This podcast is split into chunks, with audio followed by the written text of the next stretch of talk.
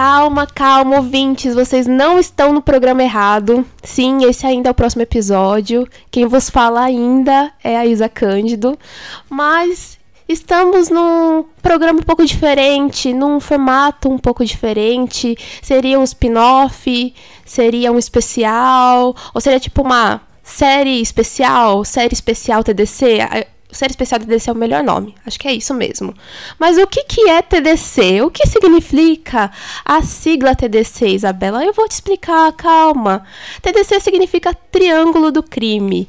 E o que, que é isso? É um projeto que está engavetado aí, quase fazendo aniversário, mas agora a gente está dando oportunidade para ele conhecer a luz do sol. E nesse momento ele está ganhando espacinho aqui, mensalmente, no próximo episódio. E sobre o que se trata o Triângulo do crime. É quase óbvio, né, gente? A gente vai destilar opiniões sobre crimes reais que chocaram a sociedade, que não chocaram, com adento que vai se passar num pezinho no audiovisual, né? Porque a gente está no próximo episódio. Então, a gente vai falar aí um pouquinho sobre minisséries, sobre filmes, sobre documentários. É, vai ser uma seleção bem apurada feita por pessoas incríveis. É, e eu tô aqui falando no plural, né? De uma, um jeito muito estranho. Como assim eu estou falando no plural? É claro que vocês sabem que tem uma pessoa fazendo feat, mas ela não é uma convidada. Não é. Ela, na verdade, é minha co-host. Porque eu tenho uma co-host. Estou até emocionada que eu tenho uma co-host. Estou aqui com a Flávia. Oi, Oi Flávia. Oi, amiga. Nossa senhora, a emoção de fato de ter uma co-host do jeito que eu tava quase parecendo que ia chorar. Meu Deus! Ai, muito! muito, muito emocionada, muito feliz, muito feliz. Ai, gente, Flavinha, você quer falar um pouquinho sobre você? É, é tão difícil apresentar, né? Mas uhum. vamos tentar aqui. É, eu sou Flávia, né? Como a Isa falou, amiga da Isa, né? Já faz um, um tempo aí. É, eu sou redatora publicitária e estudante de letras amante de, de histórias de terror e a curiosa do true crime, né? Uhum, maravilhosa. E aí eu tô aqui com a Isa nesse projeto que é o Triângulo do Crime, como ela disse mesmo, já é um projeto que a gente tem há mais de um ano, literalmente, já, acho que já até fez aniversário já, na verdade, fez, já fez aniversário. Fez. Tem que soprar, tem que soprar as velas já. Verdade, tem que soprar as velas. E é, finalmente ele tá saindo da gaveta, né? Eu tô muito feliz, bastante animada. E eu espero que vocês gostem bastante também. E me aceitem aqui, né, nesse espacinho que a Isa Ai, formou. Esse espacinho tão maravilhoso que a Isa formou, com episódios já maravilhosos, né, do, do próximo episódio. E é isso. é isso. Com certeza vocês vão apoiar, né, gente? Eu tenho certeza que sim. A Flávia, então, é uma pessoa aí que vai me acompanhar nessa série especial aqui dentro. É, a gente já vai deixar meio que brevemente que vai ser lançado sempre na última quarta-feira do mês, né? Eu sei que eu falo que o quê? Não é toda quarta que a gente tem episódio. Mas eu vou tentar, na última quarta-feira do mês, entregar o TDC para vocês, fãs de True Crime, assim como eu e a Flavinha. Então, então, por favor, apoiem. Espero que vocês estejam gostando desse novo formato, esse novo projeto. Vou realmente ficar bem feliz com o feedback, se puderem dar feedbacks também. Então, Sim. vamos lá, eu acho que é isso, né? Vamos pro programa agora. Vamos pro programa.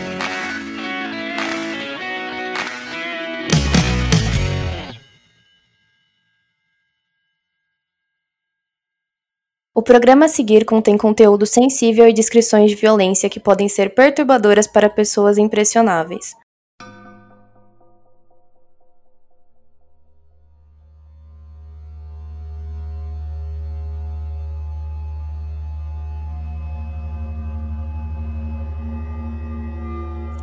Então vamos lá, gente. Nesse primeiro episódio do TDC, vamos falar sobre o caso Maria Mata, mais precisamente sobre a série documental Quem Matou Maria Mata. É uma série de quatro episódios, produção Netflix Argentina, é dirigido pelo Alejandro Hartmann, acho que é isso. E não, eu nunca tinha ouvido falar sobre esse caso, não sei se a Flávia já tinha ouvido falar também, se é uma surpresa para ela também. Não, eu também nunca tinha ouvido falar desse caso. É, é, então, é um caso que aconteceu na Argentina, então aqui do ladinho com os nossos irmãos. Teve uma grande repercussão na Argentina, também. Eu até, até achei estranho a gente não conhecer o caso, né? Sim. né? Mas vamos falar sobre a Maria Mata antes, né, de falar aí sobre quem a matou. É, então, gente, a socióloga Maria Marta Garcia Belsunce vivia uma vida que fugia à regra da sociedade argentina. Em meio a um país que passava por uma gravíssima crise econômica, a Maria fazia parte de uma das poucas famílias que ainda prosperavam, os Belsunce, e o seu marido, Carlos Caracossa, fez uma fortuna trabalhando com investimentos na bolsa de valores. Talvez justamente por fazer parte de uma realidade que era parecia paralela, né, a maior parte da população argentina e pertencer a um mundo onde nada, nada dava errado, que Maria se tornou o principal assunto midiático do país quando, aos 50 anos, foi encontrada morta na banheira de sua casa, onde vivia com seu marido no Country Club Carmel, na cidade de Pilar, na Argentina. Agora vamos do início. Apesar de ser uma história assim, que é meio difícil encontrar uma linha do tempo, fazer uma linha do tempo, a gente vai tentar. A gente vai tentar. A gente se propôs. Seja... A gente se propôs, a gente vai tentar. Então vamos lá. Uh, no dia 27 de outubro de 2002, Maria Marta e seu marido Carlos, eles seguiam sua rotina normal de domingo. Eles almoçaram na casa dos amigos. O marido dela foi até a casa da Irene, que é irmã da Maria assistiu um jogo com o esposo dela, o Guilhermo. Nisso, a Maria foi jogar uma partida de tênis com as amigas. Mas o que aconteceu? Teve um pé d'água a Maria voltou para casa da irmã, né? Porque sabia que tava todo mundo lá. Ela passou algumas horinhas lá e por volta das 6h20 ela resolveu voltar para casa de bike. Porque ela tinha uma consulta marcada com uma massagista às 19 mas o marido dela, que estava lá na casa desse cunhado e da irmã, acabou querendo ficar um pouquinho tempo lá mais para acompanhar um segundo jogo que iria acontecer. E aí, essa foi a última vez que a Maria foi vista, gente.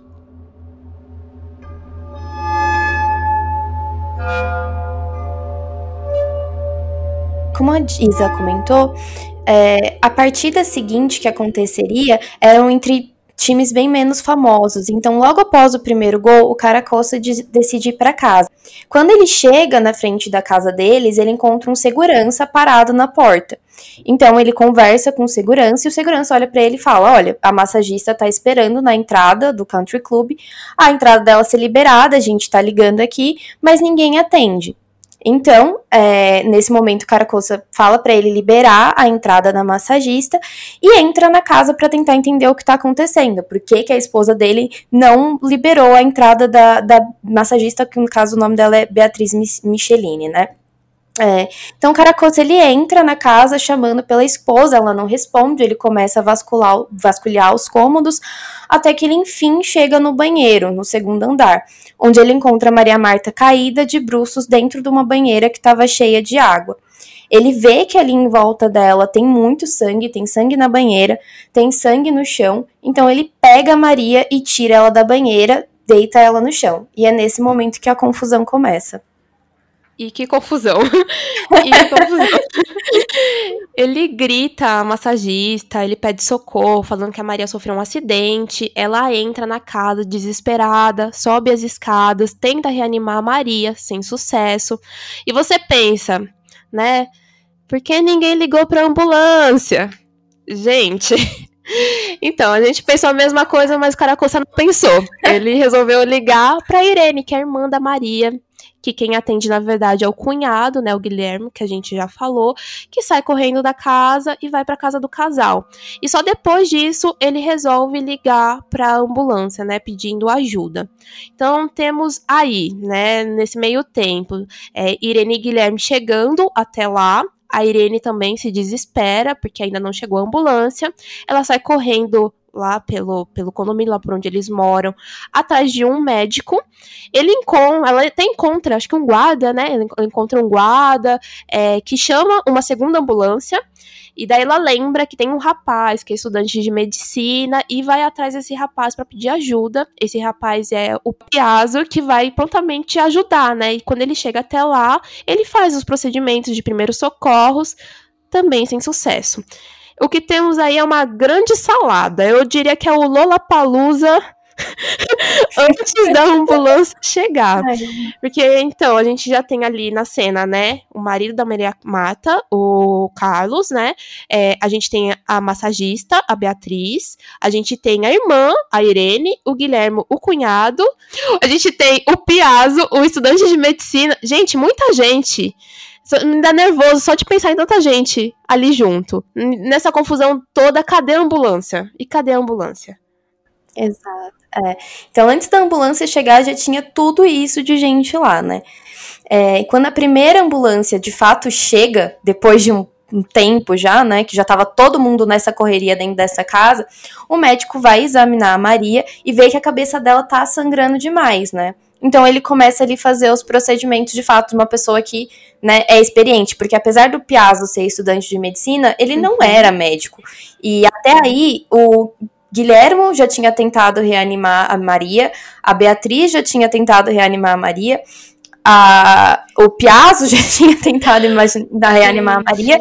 E aí, de fato, quando o médico chega, né, ele usa um desfibrilador, faz massagem cardíaca e até quatro doses de adrenalina ele deu, mas infelizmente a Maria não reagiu a nenhuma dessas, uh, desses procedimentos que foram uhum. feitos, né?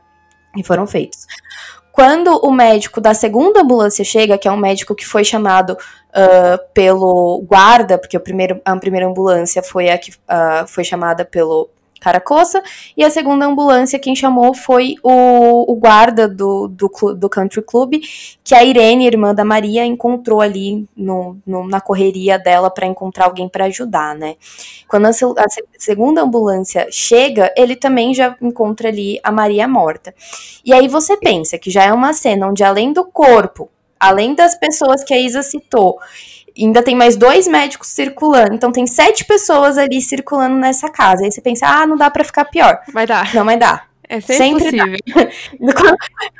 Essa série é muito impressionante, porque, tipo, conforme você vai assistindo, acontecem as coisas, você fica, ah, não, não dá pra ficar pior que isso. Mas dá. Você sempre vê que tem um jeito de é ficar o plot, pior. É o plot do choque, o tempo todo. Não, não é possível. É possível Exato. sim.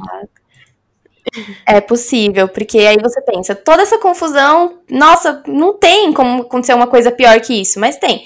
Porque o médico da primeira ambulância e a massagista, eles têm a brilhante ideia de limpar o local, limpar o sangue, limpar a cena para que a família da Maria não veja essa situação. Então você tem ali uma pessoa que morreu, ninguém sabe de fato do que ela morreu, mas duas pessoas têm a brilhante ideia de limpar aquela cena, que pode ser qualquer coisa. Então, é isso, né? Eles começam a limpar a cena do crime, vamos dizer assim.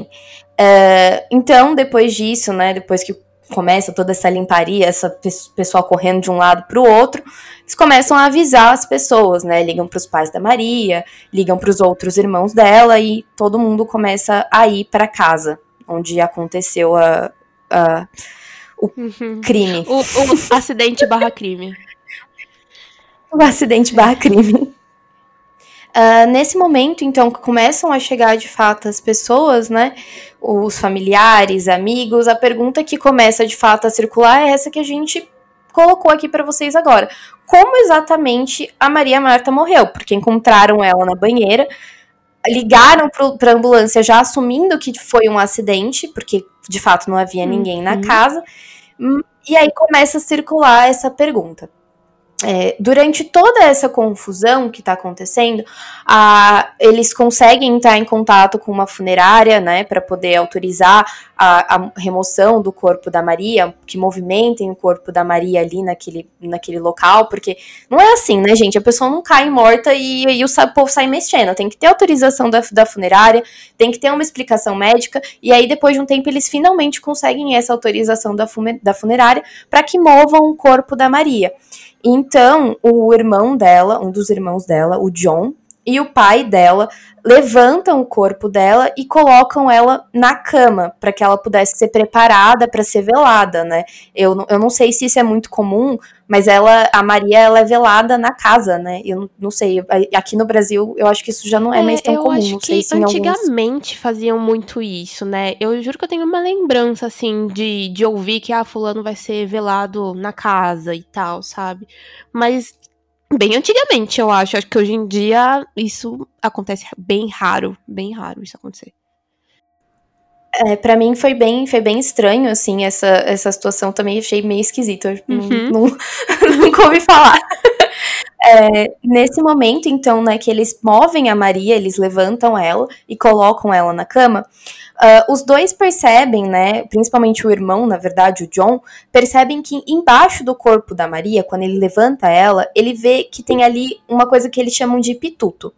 E o que, que é o pituto. O pituto, ele é basicamente o nosso trem mineiro. que é tipo, ah, pega esse trem aí pra mim. É uma coisa que às vezes não tem uma palavra para descrever, é um objeto qualquer, um objeto coisinho, pequenininho, né? Coisinho, e... É um coisinho ali. É, o coisinho. pega coisinha ali pra mim. E o que que era, né? No caso, esse pituto. Era um pedacinho de chumbo que ele não tinha exatamente um formato, ele não era bem redondo, ele não parecia uma peça que encaixava em algum lugar, tipo uma peça de um. Ai, caiu isso aqui de um móvel, sabe? Não, era um, uma bolinha que não era bem uma bolinha, era meio deformada, feita de chumbo. Então era literalmente um pedacinho de chumbo. E aí você de novo pensa: poxa, acharam um negócio estranho do lado, embaixo do corpo da mulher que coisa, né? Talvez seja aqui o caso da gente chamar a polícia, talvez seja o caso da gente questionar se realmente foi um acidente que ela caiu na banheira ou algo desse tipo, ou se ah, aconteceu alguma coisa mais. Não, Flávia, joga na, joga, joga na privada isso, não deve ser importante. E é exatamente o que eles pensam. Não, gente, isso aqui não deve ser nada, vou jogar na privada. Então eles pegam o pituto, que é o pedacinho de chumbo, jogam na privada e dão Ai, descarga. Ai. Gente, só segura essa informação, sabe? Só segura, segura Ai, a informação. Difícil. Muito difícil. Então o John, esse irmão da, da Maria, começa a pensar, né? Como ela morreu, bicho. Como ela bateu a cabeça, ela não tava usando nenhum sapato escorregadio. No banheiro nada parecia ser um perigo real para um acidente. E ele ficou com essa pulga atrás da orelha. E ele dividiu isso com outro irmão da Maria, que é o Horácio. E ambos decidem chamar um médico forense para examinar o corpo. O Horácio, que não é burro nem nada, né? Cheio de contatinhos, liga para um amigo dele que é promotor pede um help para investigar o fato que aconteceu com a irmã. E aí que o promotor Molina Pico entra no caso. E se você tá aqui pensando, ouvinte, que as coisas começaram a ficar fácil. A, a, não, gente, só complica. Vamos lá. Não, não se engane. Não, só, as coisas só vão complicar mais ainda. O Molina vai até a casa da Maria e todo mundo fala, né, o quê? Que ela escorregou, escorregou ali, bateu a cabeça, morreu daquilo. É, ele meio que aceita, né, faz uma verificação básica, não vê nada demais, vida que segue, quase que literalmente, né? A Maria, a Maria Mata, ela é enterrada no cemitério da Recoleta no dia 30 de outubro. E uma observação que eu quero fazer aqui, que o cemitério da Recoleta, ele é muito chique, tá, gente? Eu já estive na frente do cemitério da Recoleta. Ele é realmente muito chique muito rico. Viajada. Ah, chique lá, agora entendo, que é realmente um cemitério, assim, da, da, da alta, da galera da Argentina, assim. É, mas voltando pro caso da, da, da, da Maria. É, então, o, o Molina foi até o enterro da Maria e possivelmente pensou, tô fazendo nada aqui, vou conversar com umas testemunhas, né? Como quem não quer nada, né? E ele começa a fazer isso, né? A gente, o cara fez isso por razão própria, mas deve ter pensado meio que quem não arrisca não petisca, vou conversar aqui com a galera. E ele fala com um, fala com outro, fala com o médico da segunda ambulância, vocês lembram, né, que teve uma segunda ambulância. Então esse médico diz a ele que achou meio estranho a morte da Maria, que examinou o corpo e tinha encontrado três buracos na cabeça dela. E que ele avisou a família, diz que era bom contratar a polícia então acontece que o Molina fica o quê? Puto. Assim como a gente também fica puto. né? Aí nesse momento, né, o Molina já fica, meu Deus, mentiram para mim. Porque em nenhum momento foi avisado isso para ele. E o médico da segunda ambulância alegou que avisou para a família. Então, Molina já liga muito bravo pro Horácio, acusando a família de ter mentido para ele. E fala pro Horácio ir até lá, até né, o escritório dele, para conversar com ele. O Horácio então vai até o escritório do, prom do promotor Molina, né? E leva o atestado de óbito da Maria com ele. É, e aí, como se não bastasse o depoimento do médico, que já deixou o Molina muito bravo, quando o Horácio entrega o, o atestado para o Molina e o Molina vai olhar o que está dizendo no atestado de óbito da Maria, o atestado está falando que ela morreu em Buenos Aires de uma parada cardiorrespiratória. Ou seja, era um atestado de óbito completamente falso.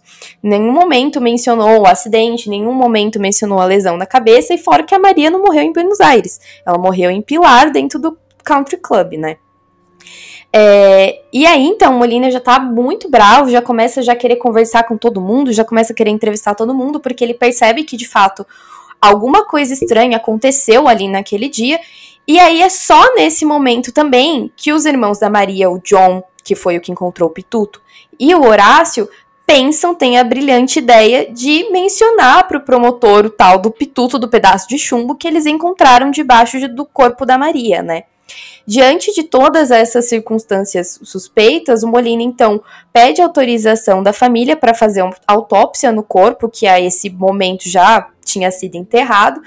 E aí só depois de um mês da morte da Maria, né, no dia 2 de dezembro, que uh, a autópsia de fato começa. E aí é nessa autópsia que realmente é constatado que algo de muito estranho aconteceu. Porque o legista encontra um total de cinco buracos na cabeça da Maria e cinco projéteis alojados no, no, no corpo dela, né? É, e além disso, ele também encontra sinais de briga um pedaço do crânio da Maria tinha sido perdido, e aí ele consegue também determinar que o horário da morte foi cerca de seis e meia da tarde. E aí, com todas essas informações, era impossível que não fosse considerado um homicídio, né? Que, que, a, que a situação da Maria, que o acidente da Maria, o acidente não fosse considerado um homicídio, né? Acidente entre aspas. Ai, gente, que absurdo. Meu Deus.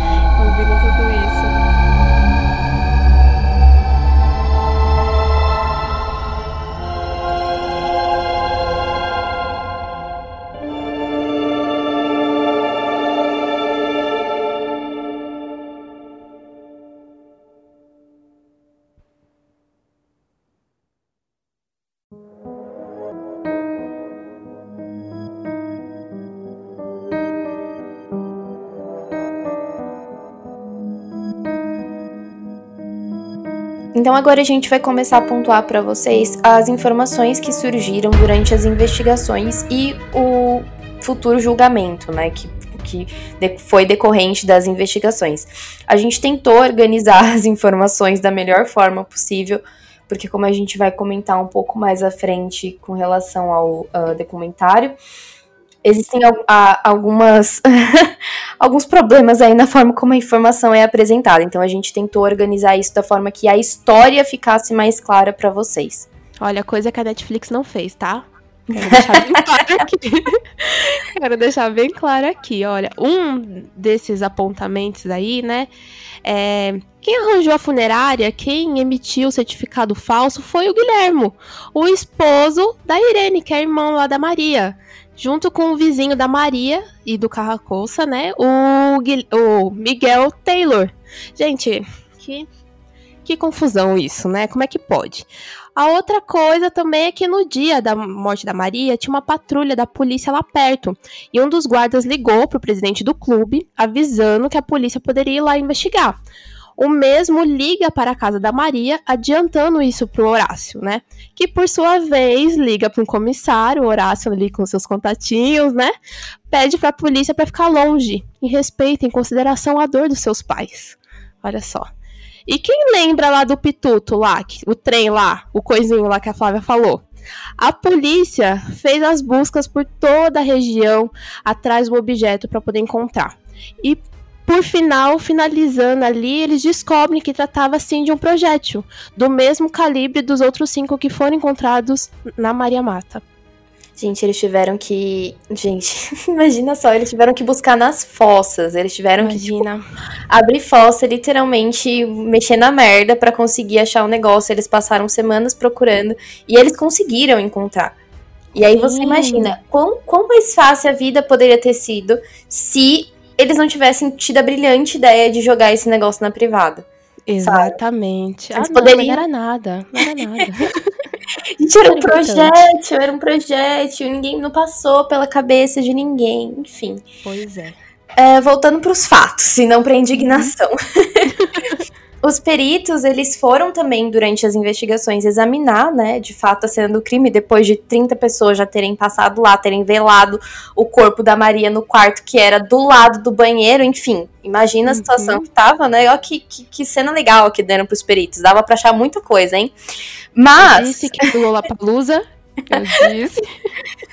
Mas ainda eles tiveram a, a, a, sorte, entre aspas, né, de com o uso de, de luminol, que é uma substância que eles colocam para para ali aparecer coisas que não apareceriam a olho nu. Então, reage, acho que se eu não me engano, é sangue e uh, material de DNA, né? Eu acho uhum. que é uhum. isso, se eu não me engano. Então, eles testaram esse DNA que eles encontraram no, no banheiro, no quarto, né, que era adjacente ao banheiro onde a Maria Marta foi encontrada. E esses exames de, do, do, do, sangue, né, é, puderam apontar que o DNA desse sangue era de um material genético que pertencia a dois homens, então haviam dois homens diferentes e uma mulher. Considerando essa informação, então a polícia começou a querer fazer testes de DNA com as pessoas que estavam é, no dia lá, né, na casa e também com qualquer voluntário que se, se propusesse, o que eu acho meio estranho, né? Eu acho muito estranho tipo de investigação que tipo diz, ah, qualquer pessoa aqui que tava no country club pode vir dar o seu DNA para poder testar se é ou não o DNA que estava na cena do crime. E eu acho isso muito engraçado. Essa situação do, do da, da, investigação é muito estranha para mim. Porque o DNA é uma coisa que, tipo, você usa quando você tem um suspeito, né? Pelo menos é isso na minha cabeça. Não é você sair testando DNA à torta e à direita, fazer um banco enorme de DNA, pegar o DNA do mundo inteiro para ver se bate com o que tá lá. Não, você faz uma investigação, chega num suspeito e bate esse DNA com o que você tem, o DNA do suspeito com o que você tem. Então eu já acho isso muito estranho. Mas enfim, eles começam, então a polícia pede, né, para as pessoas fazerem o exame de DNA, vários guardas do Carmel fazem o exame de DNA, e os advogados da família aconselham os familiares a não entregarem uma amostra de sangue para análise enquanto o promotor Molina não tivesse dado as amostras que foram retiradas da cena do crime para serem colocadas no dossiê. Então eu não sei muito bem como funciona essa parte bem é, é, muito técnica, né? Mas eu acredito que assim, a prova devia estar nas mãos da polícia e eles precisavam entregar isso para um laboratório ou algo desse tipo. E o advogado da família, né, aconselha eles a não entregarem esse uh, uh, o o sangue, né, não darem um sangue para amostra, enquanto esse sangue que foi retirado da cena do crime não estivesse nas mãos de um, de um órgão é, independente, entendeu? De um órgão que não fosse parcial, vamos dizer assim. Por isso, a família acaba bastante demorando para entregar né, as amostras de sangue, o que aumenta ali uma certa suspeita sobre a família. Quando eles finalmente dão o sangue para para análise, né, não acontece nenhuma correspondência. Então, o Guilhermo, Caracossa, a Irene e, e etc., todo mundo aí que estava da família, o John, Horácio, fizeram o sangue de DNA e o exame de DNA, né, desculpa, e uh, não tem uma correspondência de nenhum deles com o sangue que foi encontrado na cena do crime, mas nesse ponto já, já tinha uma suspeita, né? Porque eles demoraram bastante tempo para de fato entregar o, o sangue. Uh, além disso, outra informação que surgiu é que a empregada da casa dos Bartoli, que eram o, o Guilhermo, né, e a Irene, irmã da Maria, alega que ela foi limpar a mesa da sala às 6 horas da tarde e que não havia ninguém na casa. E nesse horário, teoricamente, deveriam estar na casa a Irene, o Guilherme e o Caracossa. Que ele alega que ele só saiu de lá é, por volta das 7 horas, um pouco antes das 7 horas, né? Cerca de 10 para 7, algo assim. Então ele deveria, deveria estar lá junto com os outros dois, mas a empregada da casa alega que não, que ela foi limpar a casa às 6 horas da tarde e não tinha ninguém lá. É, e aí, além disso, o a gerente da sede, a sede da, do Country Club, eu acredito que seja como se fosse um restaurante um restaurante barra bar, onde todo mundo vai, eles se referem muito como a sede, a sede, a sede. Uhum. Pelo que dá pra entender na série é isso, né? É um bar barra, barra restaurante. É, ela alega que o Caracossa estava lá, nesse restaurante, entre as 6 e 7 horas. E que ele bebeu um café com limoncello, é uma bebida argentina. Fiquei com vontade, amiga. Você experimentou quando hum, você foi pra lá? Hum, eu não consigo me lembrar, mas eu acho que não, porque senão eu teria lembrado, né? Mas eu acho que não, não, não, não. Fiquei, não. Com, fiquei com vontade, parece bom. E aí, isso é engraçado essa informação surgir, porque eles falam, eh, eles jogam assim isso no meio da investigação como mais uma causa, né, para você ter desconfiança da família. Ah, porque o Caracossa, o marido mentiu sobre onde ele estava na hora do crime. Mas é muito estranho, porque, ok, se ele não estivesse na casa da Maria, da Maria não, desculpa, da Irene e do Guilhermo, é, ele estaria na sede, que, ela, que a gerente disse que ele estava lá entre 6 e 7 horas. Se o legista apontou que a Maria foi morta às seis e meia, ele tem um álibi de qualquer forma, entendeu? Sim. E isso é jogado muito falando, ah, porque o cara coça mentiu, porque o cara coça não tem um álibi. Não, ele tem. Entendeu? Ele, ele nega, sempre nega que ele, ele fala que ele não estava na sede. Ele diz que ele passou sim na sede antes de ir até a casa da Irene e do Guilhermo, mas que ele não foi depois disso. Ele não saiu da casa e foi para lá. E aí isso, isso joga aí uma, uma suspeita, né? Por que, que a gerente diz que ele está lá, ele diz que ele não está, mas se ele estivesse de fato mentindo, ele podia muito bem usar a gerente como álibi e falar: não, eu estava lá mesmo. A Maria foi morta às seis e meia e eu estava na sede. Muito suspeito, Entendeu? muito suspeito. É muito estranho, é muito esquisito, é muito esquisito. Porque de uma forma ou de outra ele tem um álibi. Uhum. Só que ele nega muito um, ele fala, não, eu não estava na sede, eu estava com a Irene e com o Guilhermo. E aí, qual que é a dúvida que isso joga pro Molina, que é uma coisa que o Molina levanta. Ele diz: se o Caracossa está mentindo sobre onde ele estava, então provavelmente ele está mentindo para cobertar alguém. Porque se ele diz que ele estava com a Irene e com o Guilhermo, ele também é o álibi da Irene e do Guilhermo. Enquanto se ele diz que ele estava na sede, apenas ele teria um álibi e a Irene e o Guilhermo não. Então é bem é uma linha do tempo muito confusa, muitas informações sobre essa sobre o caso. E, e eu entendo, sabe? Por exemplo, você fica pensando, putz, o que, que você fez no domingo? Eu não lembro o que eu fiz, sabe? Tipo, a, o exato momento onde eu fiz cada coisa. É muito difícil isso, é muito difícil. Eu não, não consigo me imaginar na mesma situação.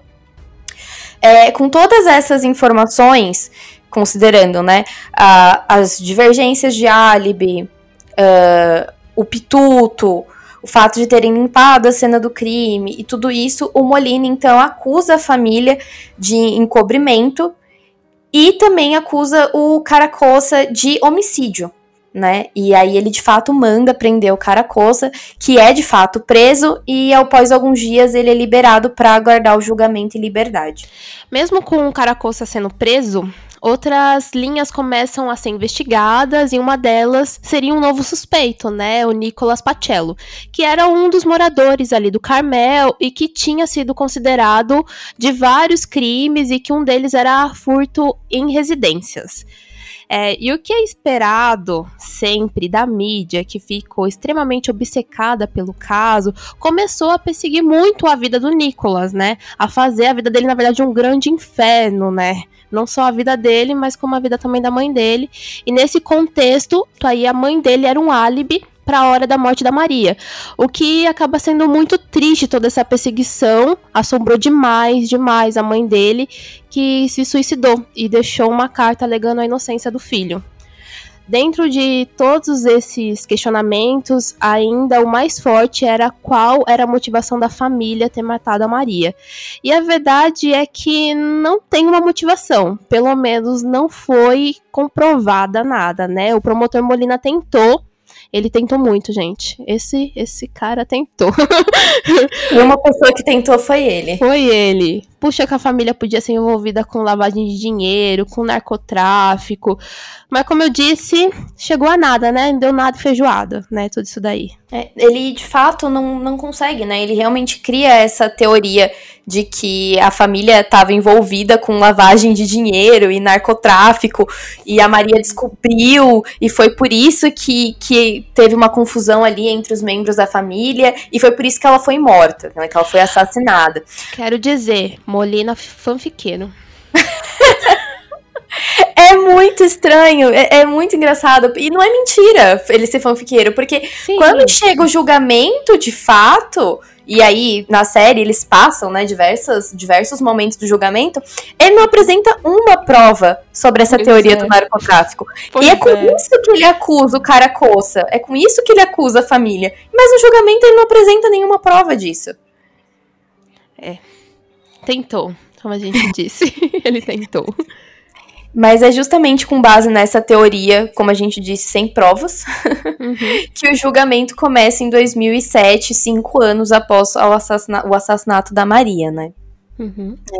Durante o julgamento, é, é, uma cena que eu acho também bem engraçada no, no, no documentário. É, é até horrível falar que é engraçado, mas realmente chega a ser. Mas é engraçado. tão absurda que chega a ficar. Você, você fica. Você só pode rir para não chorar. Uhum. Né? Porque eu não, nunca ouvi falar disso e realmente dá para você ver que aconteceu durante o julgamento, porque eles colocam duas testemunhas para conversar. Tipo, as testemunhas começam a discutir no meio do julgamento. Eu não entendi isso também. Eles colocam para conversar duas amigas da Maria que cada uma ali tinha uma história diferente. A uh, Inês, que é uma das amigas da Maria que também foi até, uh, até a casa no dia que aconteceu o, a, a tragédia, né, o, o, crime e tudo mais, é, ela alega que a Nora Taylor, a vizinha da Maria, vizinha cuja é casada com o Miguel Taylor, que foi com o Guilherme até a funerária, que emitiu o certificado falso, disse para ela que o Carlos pagou para alterar a autópsia. A Inês alega então que a Nora disse para ela que o Carlos alterou, o Carlos, né, Caracossa, pagou para que a autópsia fosse alterada. Mas a Nora Taylor, ela diz que ela nunca disse isso. E aí tem uma cena na série em que eles literalmente colocam as duas para conversar no meio do tribunal. E aí elas começam a. É cômico. É cômico.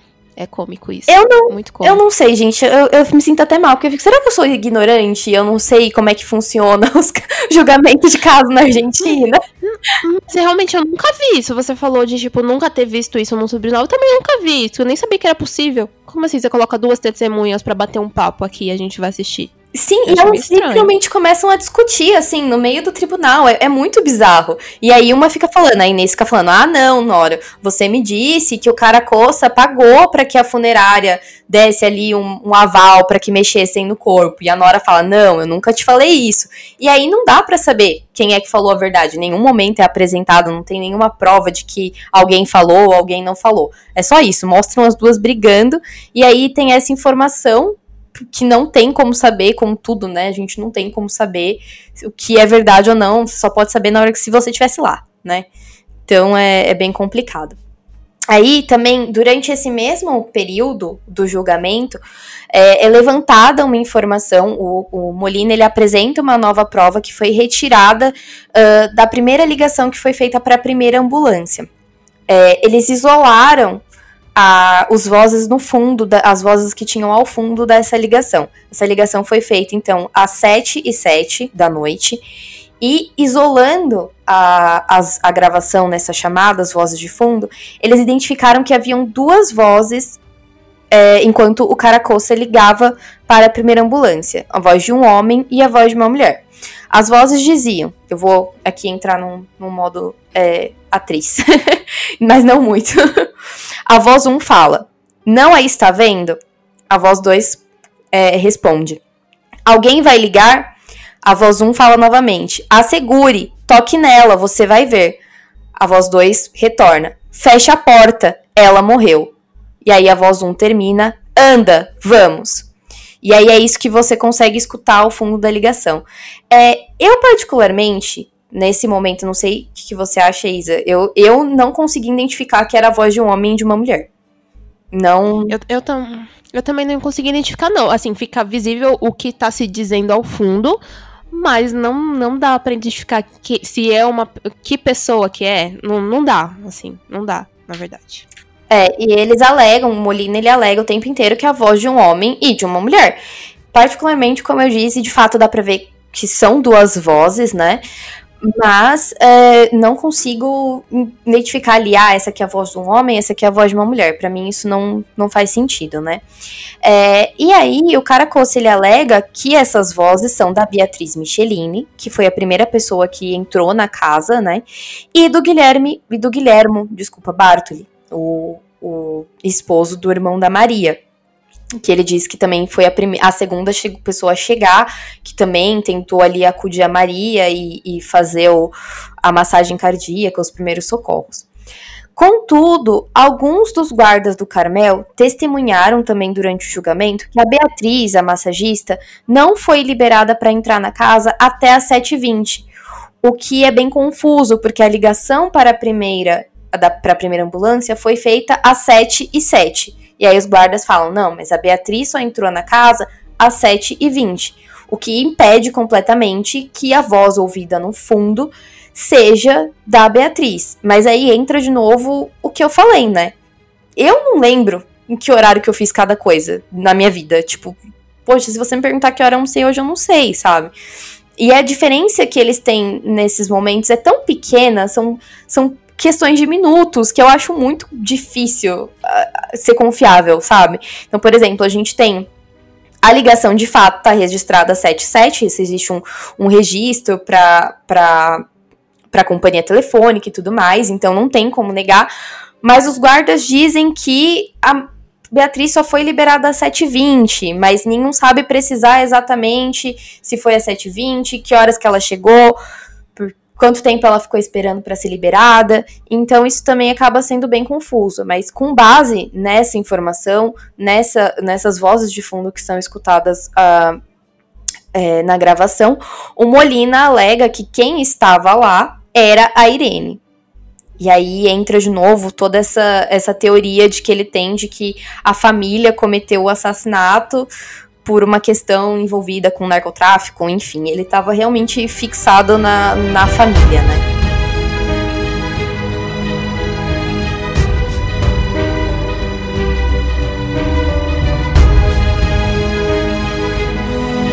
Então, com base em todas as provas que são apresentadas né, durante o julgamento, em 11 de julho de 2007, o Caracossa é sentenciado a 5 anos e 6 meses de prisão por, por encobrimento, mas ele é inocentado no caso de homicídio. Depois disso, Caracosa recorre à sentença de encobrimento, alegando a sua inocência, e o Molina, o que eu acho muito estranho, nunca tinha ouvido falar disso também, recorre à decisão da corte de ter absolvido Caracosa por homicídio, porque ele fala que não, que o Caracosa cometeu sim, que a corte estava errada de não ter condenado ele por homicídio. Então, em 2009, dois anos após a sentença do, do Caracosa, o Tribunal de Cassação de Buenos Aires é, revê a sentença e acaba condenando ele também à prisão perpétua pelo homicídio de Maria. Em 2011 ocorre o julgamento do encobrimento do irmão Horácio, John, a Irene com Guilhermo, o marido da Irene, o Miguel, o vizinho, a Micheline, a massagista, e o médico da primeira ambulância. Todos são condenados, menos a Micheline. Em 2014, o Caracossa completou 70 anos é, e foi libertado para cumprir a prisão domiciliar. E dois anos depois, ele recorre e é considerado inocente. Sendo assim, ele ficou sete anos preso. Lembram do Nicolas Pacello? Então, em 2017 ele é preso por cometer roubos em country clubs, né? E ele também é acusado junto com dois guardas do assassinato da Maria. Ele segue preso, cumprindo pena pelos roubos e aguardando julgamento. É, gente, aí entra numa situação, né, que assim, a...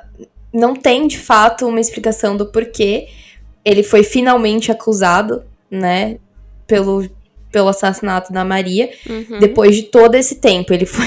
é muito estranho. Ele foi preso por roubo e aí acusam ele. É muito estranho. Do assassinato da Maria, sabe? Ok, que abre um precedente, né?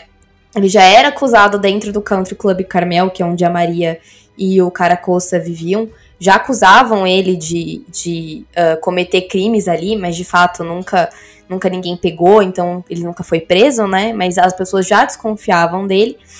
Então eu, eu acho muito engraçado como que essa linha de investigação não foi mais explorada, né, durante o, o, início, de fato, logo logo que o crime aconteceu, né, porque o Molina ele realmente ficou bem fixado nessa teoria dele de que a família tinha cometido o crime, né, e aí outras linhas de investigação acabaram passando batido. Sim, parece que é até uma perseguição do Molina enquanto a essa teoria dele, né? Acaba. A gente olha agora de fora, pega meio que mal, porque você, você tem todo o negócio para poder explorar e você vai continuar perseguindo isso daqui mesmo sem prova nenhuma. Sim, então, é bem, é realmente bastante, assim, a família não tem, acho que não tem como a gente negar que a família, ela realmente tornou, tomou algumas decisões bastante questionáveis, né? Tipo, jogar fora o projétil, que era, na verdade, né, o pituto, que era, na verdade, um projétil, é, a questão de, enfim, limpar ali a cena, deixar que a cena fosse limpada, na verdade, mas imagina também, né, se coloca no lugar, você acabou de achar a sua esposa, ele bateu o olho naquilo ali, na situação, não tinha ninguém dentro da casa, ele achou que fosse um, um acidente. E, e aí imagina o choque, né? E aí eu, eu, não sei se eu, eu, consigo. Eu julgo, não, mentira. Eu ia falar que eu não sei se eu consigo julgar a família, mas eu julgo sim. das decisões erradas que foram tomadas, sabe? De mexer naquela, naquela cena, de jogar fora o pituto. Mas é, é todo, todo esse negócio deles terem falsificado o atestado é, é uma grande questão também é, toda essa demora do DNA para eles poderem fazer o teste do DNA, eu acho que eles acabaram meio que cavando para si próprios isso, coisas que eles poderiam ter se ajudado para meio que provar que eles não tinham envolvimento nenhum com isso. Então é meio estranho mesmo, é bastante estranho. Assim, você começa a pensar assim, ah, o Molina ele tá perseguindo meio que eles, mas a gente olhando de fora, é, a família tem um quê aí a mais? A gente não sabe necessariamente qual é o que. A gente só sabe que não são os Qs que o Molina queria. Mas tem alguma coisinha assim. É meio estranho. É, eu, eu acho que o que pega muito na questão da família também é porque, de fato, existem muitas, como a gente comentou, situações estranhas, uhum. né? Situações que você fica, mas por que, que vocês fizeram isso? Mas em nenhum momento, como a gente comentou logo no início do, da, do julgamento, né, não é apresentado uma explicação plausível um motivo pelo qual eles teriam feito isso. Eu acho que se eles tivessem me apresentado, olha, a família fez isso por causa de X, Y, Z e aqui estão as provas, sabe, do motivo pelo qual eles fizeram isso. Eu, eu teria muito mais facilidade de de fato achar, não, tá, ok, Agora faz mais sentido. Porque, de fato, tem ali todas essas, essas atitudes estranhas que a família toma, mas em nenhum momento é apresentado um motivo do porquê eles teriam matado ela. E isso para mim é muito estranho. Sim, motivação. Sabe? A falta de motivação é a coisa que mais me intriga nesse crime.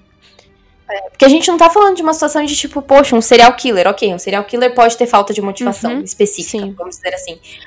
Mas um crime dentro de uma família, sabe? Você precisa ter ali algum tipo de intriga, alguma coisa que seja, né? Sim, totalmente. Totalmente. Vamos falar um pouco aí o que a gente achou no geral da série, assim, né? Porque a gente focou bastante na série, infelizmente não tem tantos artefatos para a gente poder pesquisar e se aprofundar, apesar de ter sido um caso bastante notório na Argentina. É, a Flávia, que, que fez basicamente o nosso roteiro aqui, ela vai falar com mais certeza, mas a gente viu muita informação replicada. Tem muita informação replicada, muita informação igual falando sobre a mesma coisa. Então acabou que o documentário ele abrange mais, consegue pegar um pouco mais completo mesmo que confuso bastante confuso. Aí vamos falar um pouquinho sobre as nossas opiniões. É, assim, eu acho que no geral, assim, a série ela entrega ela, entre... ela entrega, assim, sabe? Um, um, uma série documental de true crime legal. Só que, meu Deus, é muito confuso. Que montagem confusa. Eu fiquei o tempo todo pensando que eles iriam dar uma acertada porque eles estavam tentando chocar a gente com plots. Então, acho que a cada final de episódio, a gente tem quatro episódios aí. Eles tentam quebrar com algum tipo de plot. O problema é que são tanto plot atrás de plot que fica só confuso, só fica muito confuso. A gente falou aqui os acontecimentos de uma forma que a Netflix não faz. Só quero deixar isso bem claro, porque é muito difícil muito confusa. Então eu achei uma montagem muito confusa, é, mas eu acredito que eles tentaram assim retratar o máximo da própria confusão que foi, né? Até o próprio julgamento também, né?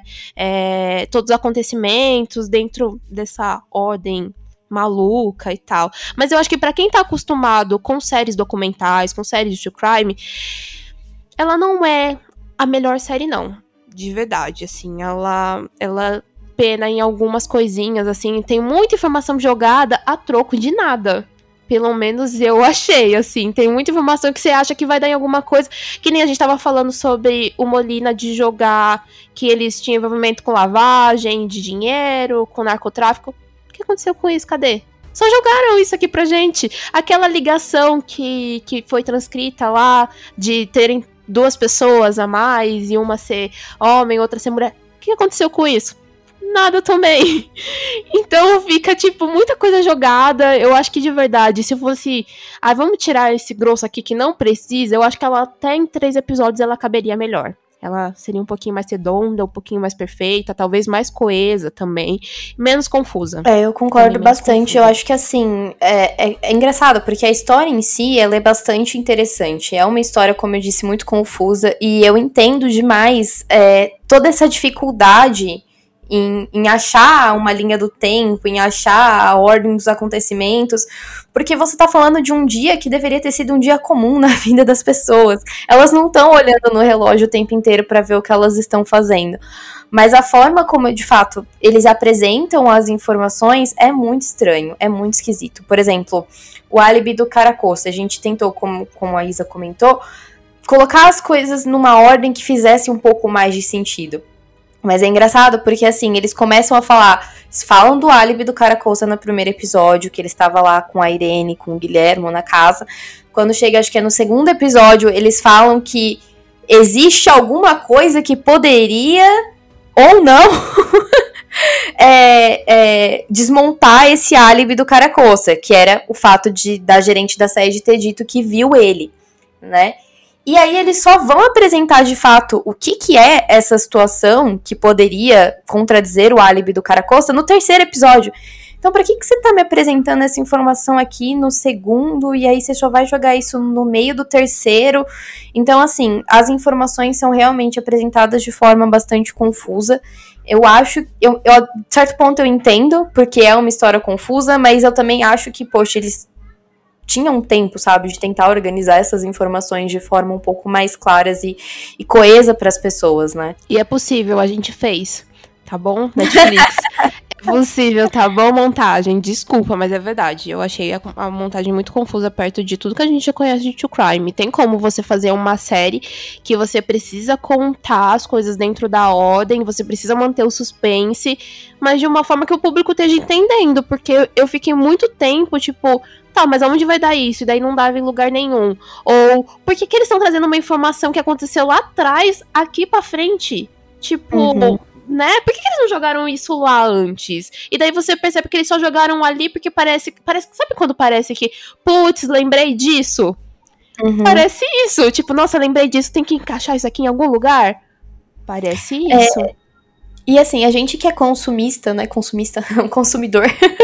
não sei exatamente qual palavra, mas a uhum. gente que consome muito conteúdo de true crime, a gente tá, a gente sabe como é confuso, né? Porque quando você vai ver ali uma história de, um, de um, uma história real, de um assassinato, de um crime, enfim, normalmente tem muita gente envolvida, normalmente tem muito nome, igual, poxa, eu, eu tenho certeza que até para mesmo a gente tendo organizado, é muito difícil você lembrar de nome por nome, né, das pessoas que que estavam ali naquele dia, enfim.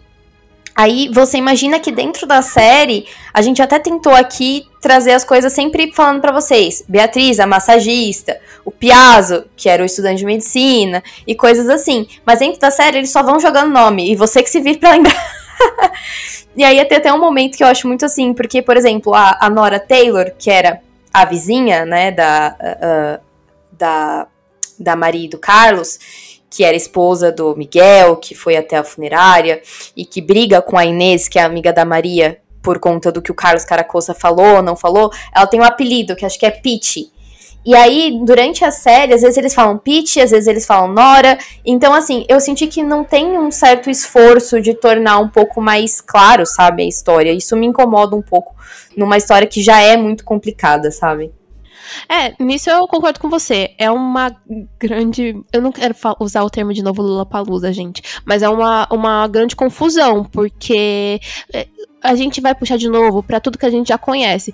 Tem, tem séries de crime que tem um monte de gente envolvida e você consegue lembrar o nome de todo mundo, todo mundo que estava presente às vezes. Então, de novo aí, você tem um grosso de um monte de coisa que não é trabalhada, que não é muito bem explorada. Ela, assim, podia ser uma série melhor ela podia ser uma série melhor. Porque, como a gente já disse, ela tem um material muito envolvente, né? É, acaba sendo um crime que você quer entender melhor, porque começou, como a gente falou, né, com a suspeita aí apenas de, de ter sido um acidente, você vai vendo que o buraco é um pouco mais embaixo, e aí um monte de gente de, envolvida, ah, é crime de família? Não é crime de família? O que que é então? E eu acho que a série acaba se perdendo nisso e perdendo o público também. É, é, é, é, basicamente isso. Acho que eu nem tenho mais o que acrescentar nessa parte. Não, eu tenho sim mais o que acrescentar. Por quê? Porque a gente tá aí falando de sé dessa série, desse crime, que não tem solução, né? Um crime que não tem solução, mas o que tem, tem teorias. O que não falta é, teoria. é teorias, na verdade, né? É. Então a gente vai puxar umas aqui que meio que fica aí meio que é, é, aparente aí na série, né? E talvez a gente vai tentar puxar algumas aqui que são fontes das nossas cabeças também, né? Vamos puxar também. Hum.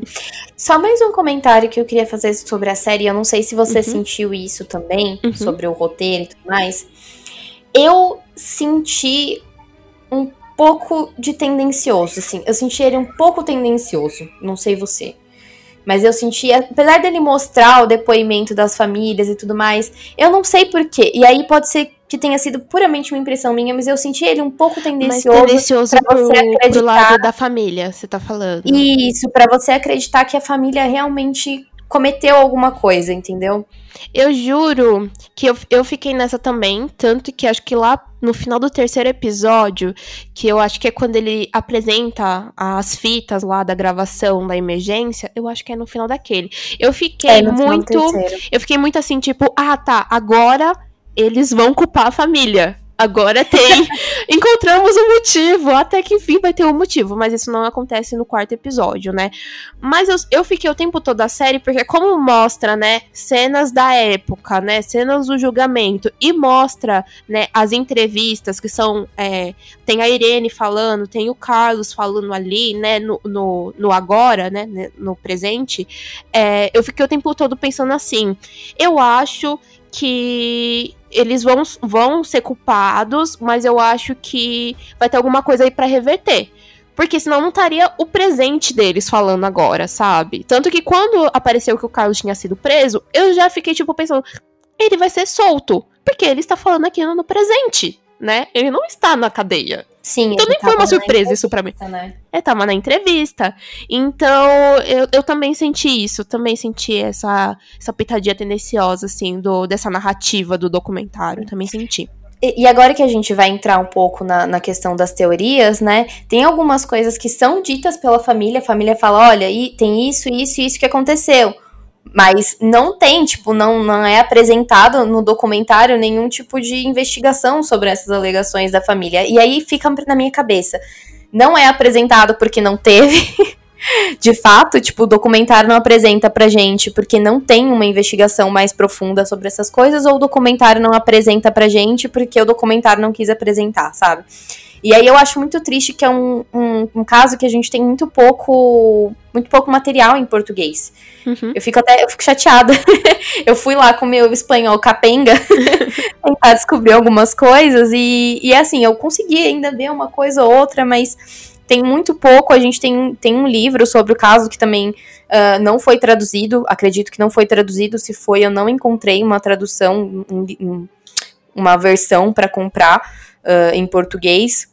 Mas assim, um, um, caso como a Isa disse, assim, a mídia fez um, a mídia argentina fez um circo em cima do caso, sabe?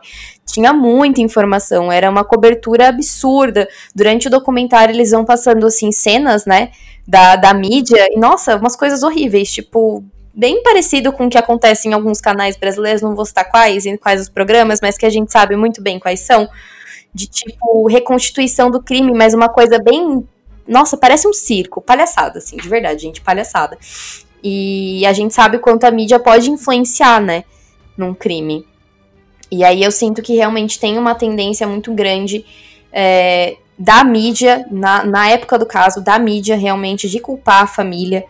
E também na, no documentário eu sinto um, um viés ali meio do tipo, olha o tanto de coisa estranha que essa família fez, mas em nenhum momento é colocado ali. Acho que é só no quarto episódio, né, que eles colocam algumas opiniões ali que são favoráveis à família de uma Sim. jornalista e uma moça que é uma civil que uh, falou que estava acompanhando o caso desde o início, uma provavelmente uma curiosa de true crime igual a gente, e que ela vê uma entrevista, né, do, do Carlos, algo nesse sentido. Ah, não, é da, acho que é da Irene, do John e do Horácio dos três irmãos da Maria. E aí eles começam a falar: olha, é, tinha isso aqui naquele dia que a polícia não investigou, tinha isso aqui também. E aí ela fala que essa entrevista que ela viu abriu os olhos para ela, ela começa a investigar um caso, ela forma, ela faz um, um blog, né, para juntar todas essas informações que não haviam sido explicadas pela mídia ou investigadas pela polícia, que poderiam ser informações que abriam muitas outras linhas de investigação, né? Fora a que a família cometeu o crime. Uhum, sim.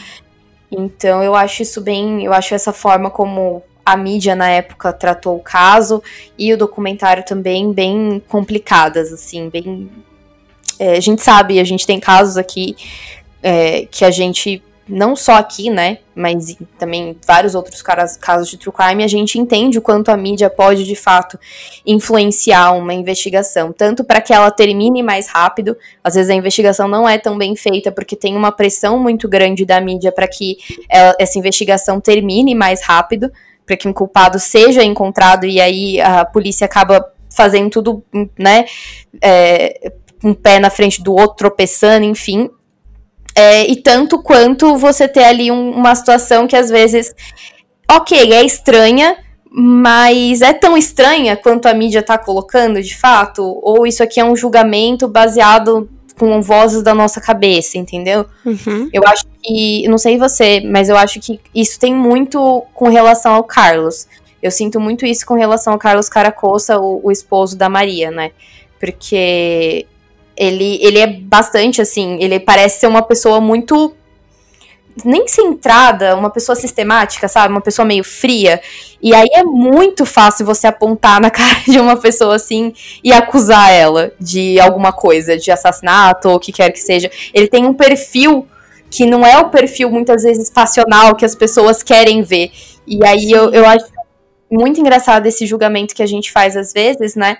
Cada um reage de uma forma, né? É, não tem como a gente falar como é que a gente re, é, iria reagir se a gente encontrasse uma pessoa querida é, num, num, morta e você não sabe, Exato. ou vai saber depois que foi um crime.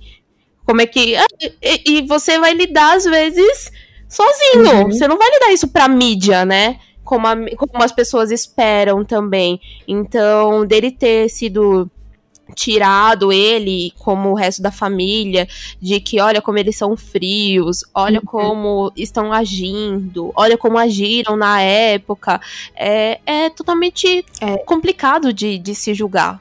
Né, essa individualidade de cada um, ou no geral da família também. Eu acho que até a gente, como agora de fora, né, sendo duas brasileiras vendo um caso, um, um caso lá da Argentina, é, a gente ficou um pouco surpresa dela ter sido velada em casa, né? Como é que também é, é isso, né? Você perder um ente ali. É, é ok se expressar dessa forma, mesmo eles serem até um pouco, né, uma família aí que a Maria era um pouco conhecida por conta dos seus outros trabalhos e tal. Mas como é que é isso? É ok? É ok? É, é cultural, cultural normal isso? Então é meio complicado a gente julgar a, as reações das pessoas em situações atípicas assim.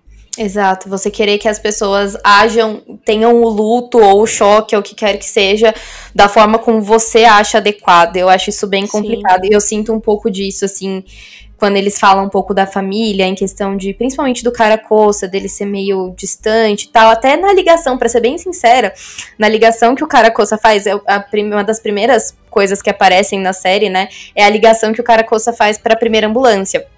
E aí eu achei estranho, eu falei, nossa, que esquisito, porque ele fala assim, uma pessoa se acidentou. Ele não fala, porra, minha, minha esposa tá com a cara, na, sabe, na banheira. Uhum. Não, ele tá muito assim, ele fala, uma pessoa se acidentou. E eu acho uhum. isso muito assim, na hora que bateu essa primeira ligação, eu falei, caramba, mas aí no decorrer da série, e é, e é isso que, que eu acho engraçado, né? Você precisa parar realmente pra observar o todo. Eu comecei a entender que é realmente um jeito dele. Tem até um, uma situação que eles contam durante a série, né? Que o, o Carlos tinha um cachorro. E aí, um dia, sequestram esse cachorro. E aí, até a série coloca que existe uma, uma suspeita de que a pessoa que sequestrou esse cachorro foi o Nicolás Pacello. É, Olha aí. É. Olha aí. e aí, alguém sequestra esse cachorro e ligam pro Carlos pedindo um resgate do cachorro, falando: "Ah, você me dá tanto". Eles não especificam na série quanto que é, mas como a gente disse, o Carlos, ele fez muito dinheiro na, na no mercado de ações. E a Maria vem de uma família também que é uma família poderosa na, na Argentina, né? Uma família já de alta sociedade na Argentina. E, e aí o cara pede o dinheiro, sabe-se lá quem foi, se foi o Nicolás, se não foi, mas pedem o dinheiro pro resgate do cachorro. E aí o Carlos olha pra cara da Maria e fala assim: Não, eu não vou pagar o resgate do cachorro, porque se eu pago o resgate do cachorro, me sequestram você depois. E, tipo, ele não tá errado. Isso ele tá muito certo. Ele, ele tá muito tá certo errado. no pensamento dele. Muito e, é certo. E é engraçado, porque assim, quando você para e pensa, tipo, porra, é um cachorro, sabe? Todo. Uhum. Mano, a gente tem bichinho, a gente gosta de bichinho e tal. Mas analisando friamente a situação, ele não tá errado de pensar que se ele pagar o resgate do cachorro, vão sequestrar a Maria depois. Uhum. Entendeu? E é o que ele fala pra ela. E aí, conforme vai passando a série, você vai entendendo que realmente é o jeito dele. E aí eu acho que ele tem um perfil que dá muita margem para as pessoas acusarem ele de alguma coisa, sabe? Para as pessoas falarem: "Ah, isso aqui não é certo como você age". Você ser frio, você analisar as pessoas, você ser analítico, você, né, ser um pouco mais distanciado não não é certo. E aí eu acho bem eu acho também que isso é uma coisa meio, meio interessante da gente sempre pensar. E eu sinto que a gente faz muito julgamento quando acontece alguma coisa no Brasil mesmo, sabe? Sim. Um julgamento muito forte de tipo, ah, porque tal pessoa não agiu do jeito que que eu acho que ela deveria ter agido, então provavelmente ela é culpada. sim, sim, acontece bastante. Bom, acho que agora, depois de tudo isso que a gente já falou, a gente pode entrar nas teorias, né?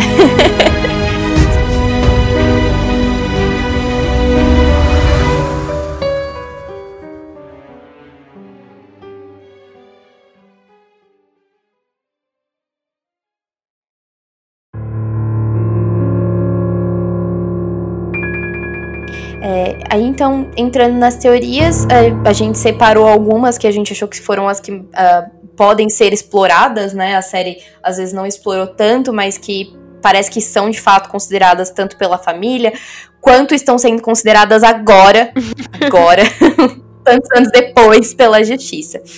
A primeira teoria, então, acho que a gente já até falou sobre ela, não, não precisa a gente se alugar muito, mas é a teoria do cartel proposta por Molina Pico, que implica né, a família e o marido como culpados. E aí a gente tem o problema que ele diz que eles estavam envolvidos com cartel de drogas, lavagem de dinheiro, mas a prova, cadê? Cadê? Cadê, Molina? Cadê a prova, Molina? A segunda teoria é a teoria do assalto, que eu acho que pode. Aí a gente pode, né? Pode ter sido um assalto cometido por qualquer pessoa, porque uma das informações, como a gente disse, que a família alega, né? É que no dia do crime, as câmeras de segurança do, do Carmel estavam desligadas, e isso era uma coisa que não acontecia normalmente. E além disso, é, havia um carro circulando dentro do Carmel e com a placa falsificada. A placa desse carro ela era falsificada.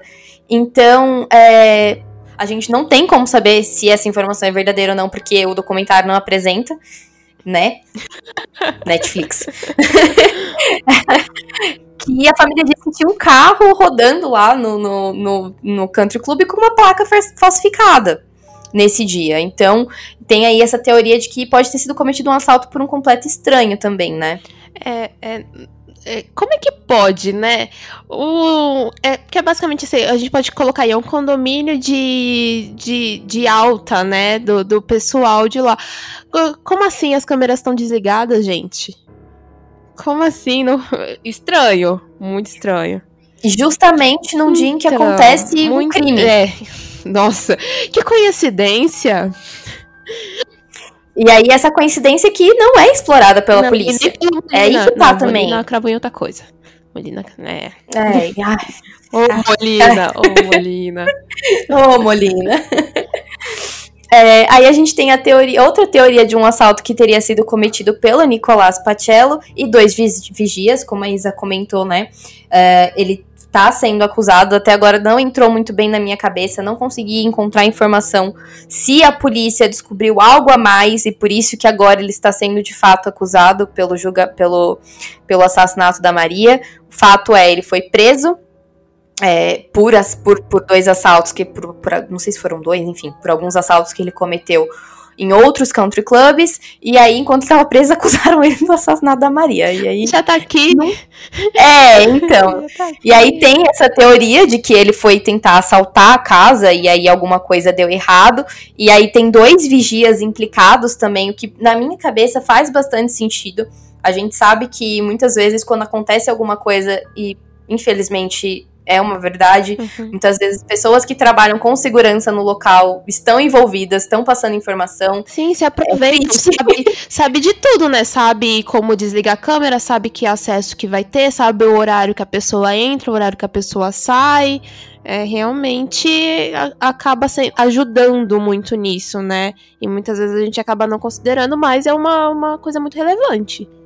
Exatamente. E aí, de fato, né, ele foi acusado e junto com ele, dois vigias do country club foram acusados. Uhum. E aí eu entro de novo na, na situação, que eu, eu não sei se o documentário foi feito num momento errado, se eles deviam ter esperado mais para fazer o documentário quando eles tivessem mais informações. Porque eles apresentam isso, de que no, no final do documentário, né, eles apresentam que o Nicolás tá preso e que ele tá sendo acusado junto com dois vigias do assassinato da Maria, mas também não falam mais, não fala se Será que um desses vigias é um dos vigias que mentiu no julgamento? Mentiu não, desculpa, né? Que, de, que testemunhou no julgamento, falando que a Beatriz Michelini, a massagista, só tinha entrado de um horário depois do que o, o, o Caracossa fez a, a ligação para a emergência. A gente não tem essas informações, entendeu? Não, não é. Enfim, não tem como a gente julgar, né? Sim. E Aí outra coisa que entra nessa teoria também é que durante as investigações, né, o pouco que eles foram investi investigar o Nicolás Pacello, é, três crianças, que hoje em dia não são mais crianças, né, obviamente, mas elas alegaram que quando a Maria Marta estava voltando para casa é, de bicicleta, elas viram o Nicolás Pacello ali nas redondezas perto da casa da Maria no dia que ela foi assassinada. Então entra aí também essa, essa informação que era uma informação já conhecida na época do primeiro julgamento, uhum. né? Vale aí reforçar, não é essa nova informação que eles utilizaram para acusar o Nicolás. Podem estar tá usando sim, mas isso não é nada novo, isso já era uma coisa que era conhecido no primeiro julgamento, quando o Caracossa foi, foi condenado, né? Então a gente entra também na quarta teoria, que é a teoria do Missing Children, que também é proposta pela família. Como a gente comentou no início, a Maria Marta era socióloga, então ela tinha diversos trabalhos. Uh, Uh, com a comunidade, e um desses trabalhos era a organização Missing Children, é, que a família alega que deveria ter sido investigada pela polícia. Porque a Maria Marta estava colocando a cara dela ali no jornal todos os dias, em programa de TV e etc., para lutar contra organizações criminosas que estavam sequestrando e contrabandeando criança argentina. Então, tipo, ela dava a cara dela a, a, tapa, né, contra essas organizações, ela trabalhava com Missing Children, e a família alegou que ela, eles achavam que esse trabalho dela era muito perigoso e que a morte dela talvez estivesse envolvida com isso. E eles alegam também que a polícia nunca investigou essa, essa linha, né? É, eu acho estranho. Eu acho que de todas essas teorias, eu acho que já ela já é uma pessoa notória. Ela é uma pessoa conhecida na Argentina. Eu, eu fiquei pensando, como é que, que não pensaram nisso? Aí, ah, ela tá sempre na mídia, tá sempre fazendo outras coisas. Então, gente, ela é uma pessoa avisada. Se ela tá lutando ainda com uma coisa que é muito errada, ela é uma pessoa avisada. Então, realmente é uma das coisas que eu também não entendo. Porque que eles não foram atrás. De novo. De novo. Mais uma. É. Pois é. Eu acho que essas são as quatro teorias principais, mas aí também, né, abre-se espaço pra gente se perguntar por quê, qual seria a teoria que, que, tipo, teria levado a família a cometer esse assassinato, né? Que não faz o, não faz o menor sentido. Não, não faz, não faz. Eu, eu assim, de todas essas teorias, para mim a mais forte é essa última, dela ser uma pessoa mais notória e realmente ter, ter de estar tá batendo aí de frente com, com sequestros e contrabando de crianças e tal. Eu acho que é uma coisa que a, a galera devia ter explorado um pouquinho mais.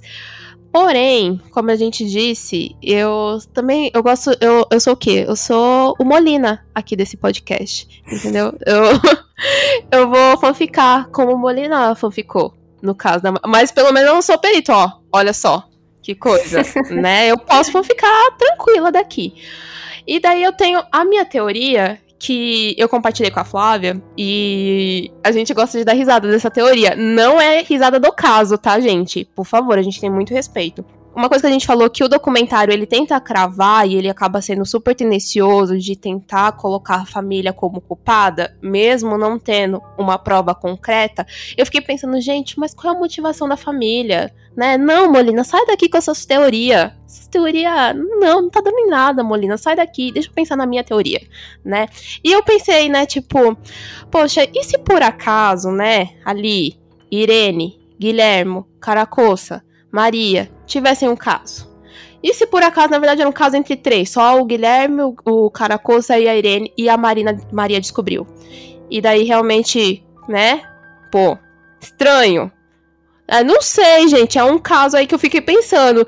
Tá aí uma motivação para as coisas ter saído um pouco do controle, a Maria acabar sendo assassinada pela família. Porque eu juro que eu fiquei pensando, até nas teorias do Molina, de tipo, nossa, Maria ter descoberto que eles faziam lavagem de dinheiro e sei lá o que. Eu fiquei pensando, nossa, mas até o motivo um pouquinho. Eu sempre acho que o motivo da traição é muito mais forte dentro da família. O motivo, eu se, sempre vou achar isso, gente. Sempre vou achar. Eu sou a pessoa eu sou a pessoa que eu trago. Eu trago isso para você pensar, ouvinte, pra você colocar sua cabeça no travesseiro e ficar pensando, mas será? A, a Flávia tá dando risadinha no fundo. Não é, é porque assim, apesar da gente de, de, assim, ter ido além, né, na teoria do tipo, será que tava acontecendo algum tipo de caso, alguma coisa assim? É uhum. realmente algo a se pensar no sentido de que talvez, se existisse realmente um motivo dentro da família, pode ter sido algo muito mais simples do que toda essa teoria que o Molina sim. criou, entendeu? Sim, sim. É, é, realmente. Netflix, me contrata. Me contrata que eu ajusto a montagem dessa série. A gente faz uma linha do tempo e te entrego uma, uma teoria de. Uma nova teoria. Entendeu? Olha, a gente fazendo um trabalho aí. Ó, a gente já começou bem. A gente já começou bem. O TDC começou ótimo já. Fazendo coisa que a Netflix não fez sem nenhum dinheiro no bolso. Ó, vai vendo. Exatamente. Pois é, olha aí. é, mas é, realmente eu acho bem, bem interessante isso nesse sentido mesmo. De, de, de surgir essa teoria na sua cabeça de que pode ser algo muito mais simples, entendeu? Algo muito mais relacionado a, a realmente uma, uma situação familiar. Uma situação né? familiar, exatamente. Uma situação familiar e não algo relacionado a um cartel de drogas que ninguém nunca descobriu qual que era. Pois é. Então, às vezes era realmente uma situação se aconteceu, enfim, talvez fosse uma situação familiar muito mais simples do que toda essa ideia que foi criada, né? é isso, gente. Acho que a gente termina com tristeza no coração com assim a, a história desse caso. É. É, e realmente é uma pessoa que a gente você vê, né, que tipo, poxa, ela era socióloga, ela fazia um trabalho, sabe, para a comunidade, um trabalho de realmente tentando, né, melhorar o mundo ali. E é, é bem triste, assim. É bem triste a morte dela e, e é muito triste que até hoje não não exista uma explicação do porquê aconteceu. Eu acho isso realmente muito, muito triste.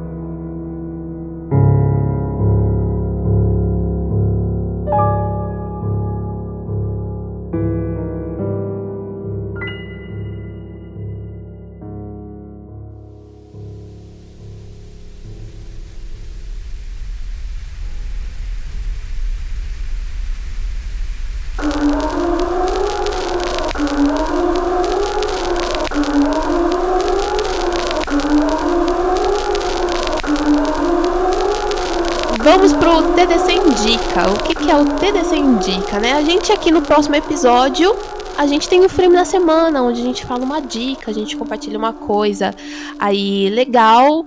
E aqui nesse especial TDC, a gente tem o TDC Indica, né? O próprio nome propõe isso, então né, não, não é tão difícil, né? Aí, mas tudo aí relacionado ao universo do True Crime, né?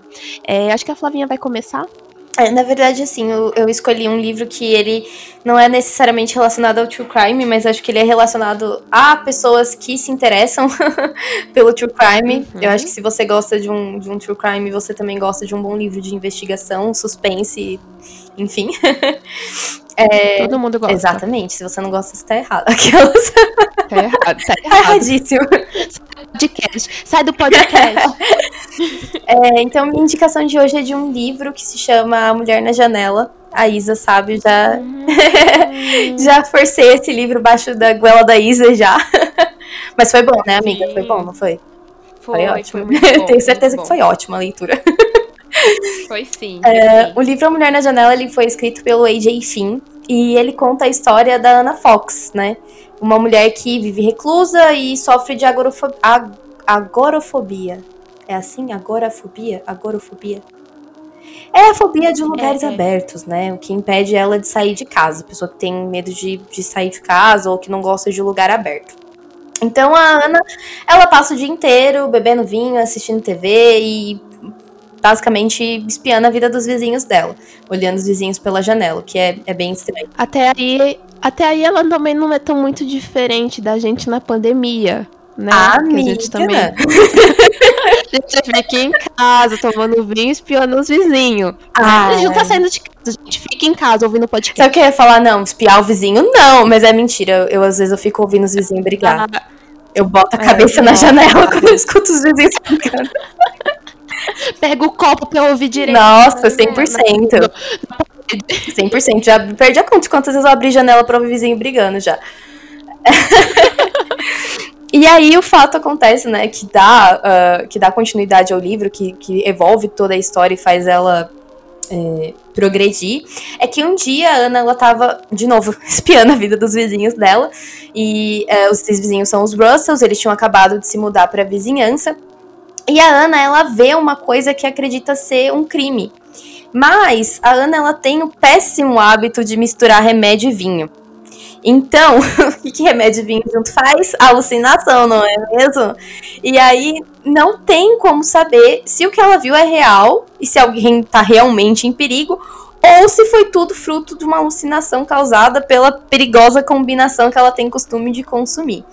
E aí é isso que dá todo o tom da história e, e é por onde a história segue, né?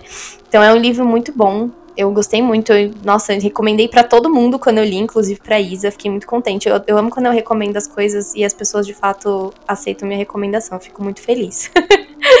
Ah, eu sempre aceito a sua recomendação. É verdade. Sempre aceito. Verdade. E lembrando, gente, a Mulher na Janela vai sair na Netflix dia 14 de maio. Exatamente. Né? A Netflix comprou os direitos aí, né? Eu não, não lembro de qual outra. Ah, foi a Qual Fox, era a se eu não me engano. distribuidora? Foi a Fox. Ah, sim. Então, daí não vai sair no cinema, mas vai estar aí no conforto da sua casa dia 14. Exatamente. Mas Né? Com a Amy Adams, com a Amy Adams, gente. Amy Adams fazendo novamente uma pessoa instável, uma mulher instável na, nas telas. ela tá com, ela tá com esse. Com, com essa fama, né? Ela tá começando já a pegar. Mas eu acho ótimo. Eu tava falando pro, pro, pro meu namorado que eu acho que a Amy Adams, ela, ela se. Sim, ela saiu muito, porque você via assim, acho que no início da carreira, a Amy Adams, ela fazia filmes em que ela era menina bonitinha, né? Uhum. Sim. E aí ela saiu bastante, ela se provou bastante assim como atriz. Eu, pelo menos, gosto bastante dela, né? Sim, eu também gosto. Também gosto. Mas aí só um adendo pra vocês, que a Isa comentou aqui do, do, do filme, eu tô bem ansiosa pra ver o filme. Se vocês puderem, se vocês tiverem assim no coração de vocês de lerem o livro antes, porque eu acho que a experiência vai ser bem legal. Não sei, Vai, particularmente. Vai sim, gente. vai sim. É um, é um, um bom. Não quero usar a palavra plot, mas é um, um final bem inesperado. Real. É, É um eu, eu juro que não é. É, mas não é. Eu ia falar que não é, mas é assim. Da chata da, da estudante de letras falando pra ler o livro antes de ver o filme. Sempre, né? Mas tudo bem, tudo bem, tudo bem. Sempre, sempre. A minha indicação, eu vou roubar e vou dar duas indicações, mas é tudo sobre o mesmo assunto, né? É, mais ou menos, pelo menos. Não, é sim, é sim, pelo mesmo assunto. Eu tô lendo o livro A Casa, que é um livro escrito aí, né, pelo Chico Felice. E o A Casa fala aí sobre o João de Deus, né, o médium João de Deus. Então ele tá aí falando sobre a vida, é, antes, né, do- de toda a polêmica, o caso vinha à tona, e, e falando do agora, principalmente o agora de Abadiânia, né, que é o lugar onde tinha essa casa, né, a casa do João de Deus lá, e é um livro que ele, ao mesmo tempo que ele é muito investigativo, né, porque o Chico Felice, ele é um jornalista investigativo, mas ele também, ele é muito de suspense, gente, porque acontecem muitas coisas que quando o Chico está ali investigando na cidade, que deixa a gente com o quê? Com o cu na mão. Então, essa é a verdade. Eu estava lendo e eu ficava, gente, Chico, sai desse lugar, moço, sai daí. Eu ficava assim o tempo todo. É, é, é maravilhoso o livro. Eu me lembro que eu vi uma entrevista dele contando sobre, sobre quando ele estava escrevendo esse livro, e é justamente isso que você falou, de ficar com o cu na mão, porque ele falou que ninguém ameaçava ele diretamente, mas que ele se sentia ameaçado. Sim, você sente uma aura assim, meio, meio nebulosa com umas coisas que ele vai transcrevendo ali. E nossa, Chico Felice é tudo pra mim, gente, maravilhoso. Conheçam o trabalho do Chico. Ele já fez alguns outros livros, meio que nessa pegada de contar, recontar algumas histórias. É, é muito bom. E puxando já disso, eu estou vendo aí é, a série, a série da Globoplay, que é o Em Nome de Deus, que é uma série aí produzida aí pelo, pelo símbolozinho Globoplay, e tem um pouco aí da produção também do Bial, se eu não estou enganada. Mas, gente, assim, a série vou falar pra vocês, ela vai por um- uma linha um pouco mais diferente do livro, porque o livro, ele também é focado no João de Deus e é focado aí como ele se re- como ele se regueu aí como um médium tão conhecido, tão famoso e como a cidade meio que se aproveitou, foi na onda também, porque acabou sendo a cidade do João de Deus. E como é que está a cidade do João de Deus sem o João de Deus hoje? Então fala muito sobre isso no livro. Já a série é muito mais focada ali nas vítimas e sobre alguns outros outras coisas que o João de Deus se enquadra ali também como crime, mas acaba sendo bem pesado assim de assistir. Na verdade são duas coisas, duas obras diferentes, iguais e ambas muito pesadas. Então, mas eu recomendo as duas, principalmente o livro. A série é muito boa também, mas o livro assim, a, a escrita do Chico Felice, tudo pra mim, tudo pra mim. É isso. Puxa, eu vou ler o livro, não li ainda, agora eu vou ler. Só porque você recomendou. É, é bom, é bom, é bom. E a gente tá chegando ao fim do primeiro TDC Ai, gente, eu espero muito que vocês tenham curtido esse episódio. Eu espero que vocês tenham gostado dessa novidade. Eu espero que vocês contem pra gente nas redes sociais. Estamos em todas as redes ainda como próximo episódio, tá? A gente vai criar as redes sociais do TDC ainda no futuro, com umas outras coisinhas aí que a gente ainda não vai contar para vocês, que ainda vou fazer o suspense, porque vamos aproveitar, é, vamos aproveitar que é um, um programa de True Crime, a gente vai fazer o quê? Suspense. Vamos deixar aí no ar, tá bom? Mas por acaso vocês tenham gostado, queiram dar feedbacks, usem a hashtag especial TDC pra gente poder ver pra gente poder saber se vocês gostaram, se vocês assistiram ou leram alguma das nossas dicas. Usem a hashtag TDC Indica também, porque daí a gente vai ficar sabendo e daí a gente replica também. É... Sim, estamos ansiosos para saber o que vocês acharam. Com certeza.